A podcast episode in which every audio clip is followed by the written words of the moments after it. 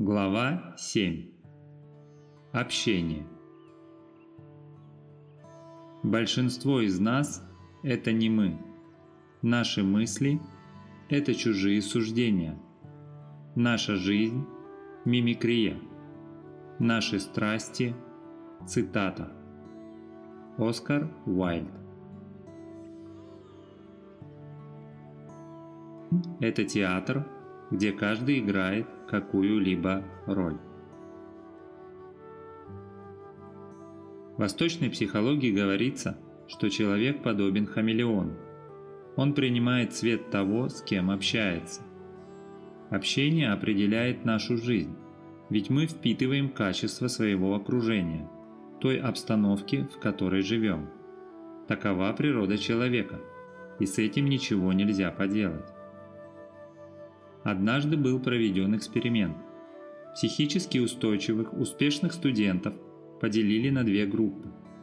Первой группе было сказано, что они заключенные, а второй, что они надзиратели, и предложено вести себя в соответствии с этими ролями. Через четыре дня эксперимент пришлось прекратить, хотя изначально планировалось, что он будет проводиться неделю. У тех студентов, которые были заключенными, начались очень сильные депрессии и другие признаки поведения, характерного для заключенных в тюрьме. А надзиратели стали вести себя жестко и грубо по отношению к заключенным, хотя это и были их друзья. Один студент-надзиратель даже стал бить их. Они полностью погрузились в тюремную атмосферу. Даже артисты, играющие роли злодеев, становятся злее.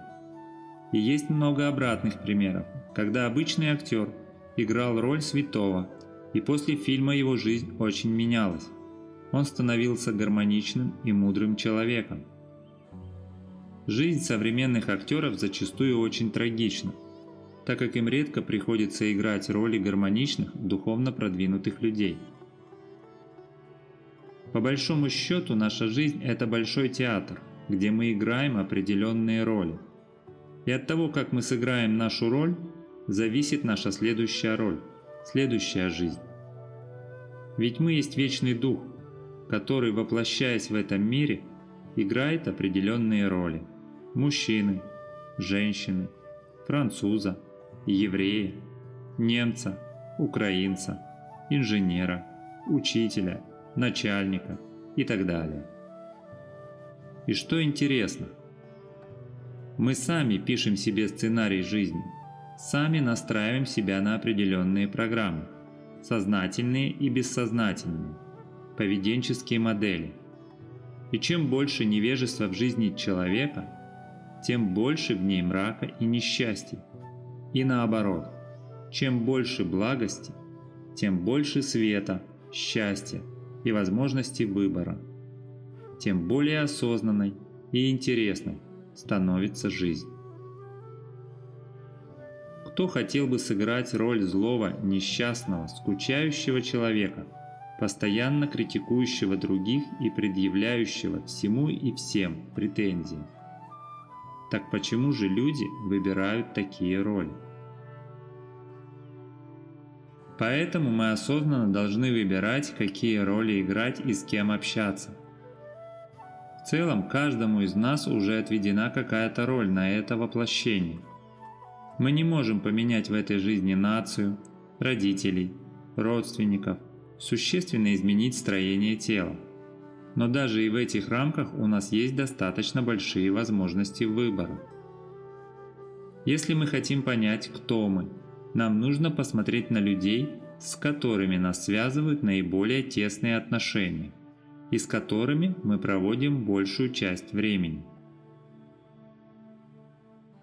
Аюрведическая психология считает правильные взаимоотношения основой психического благополучия. Нужно окружить себя гармоничными людьми, теми, кто способствует нашему прогрессу, приносит душевное равновесие помогает сохранять спокойствие ума. Следует держаться подальше от тех, кто разрушает нашу нервную систему, ведет нас к деградации, лишает спокойствия. Общаться с такими людьми стоит только в том случае, если они хотят слушать ваши советы и готовы меняться. Если же нет, то нужно просто молиться за них и желать им счастья. Регулярное общение с людьми, способствующими гармоничному развитию, увеличению любви в душе, более целебно и полезно, чем посещение врача. Само присутствие мудрого человека охлаждает и успокаивает ум. Думая о ком-то, мы впитываем его энергию. Поэтому восточная философия и восточная психология говорят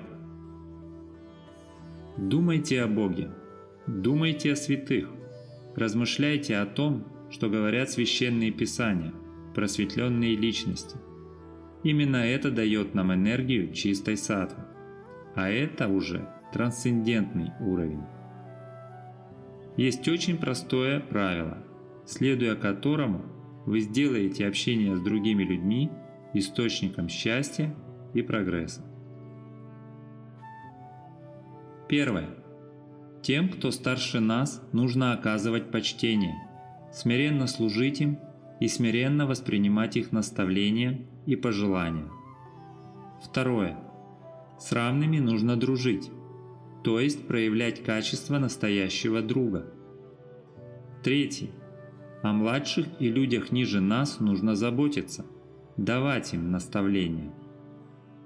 Под старшими подразумеваются и те, кто нас старше физически, и те, кто нас мудрее, и те, кто нас выше по социальному уровню, например, начальник на работе.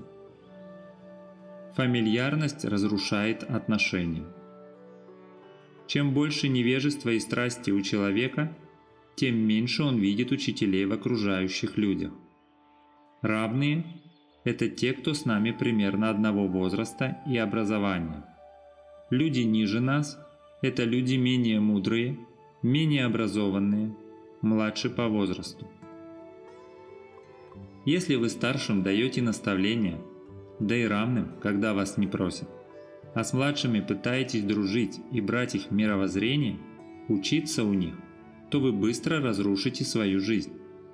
Это, например, можно увидеть в жизни в условиях современного образования. Подросткам позволяют вызывающе, без уважения общаться с учителями. Учиться и брать пример с киноактеров, женщин легкого поведения, людей нижайшего морального и нравственного уровня. Делать из них кумиров и почитать их. Как следствие, у таких подростков практически исчезает возможность прогрессировать и быть счастливыми и успешными.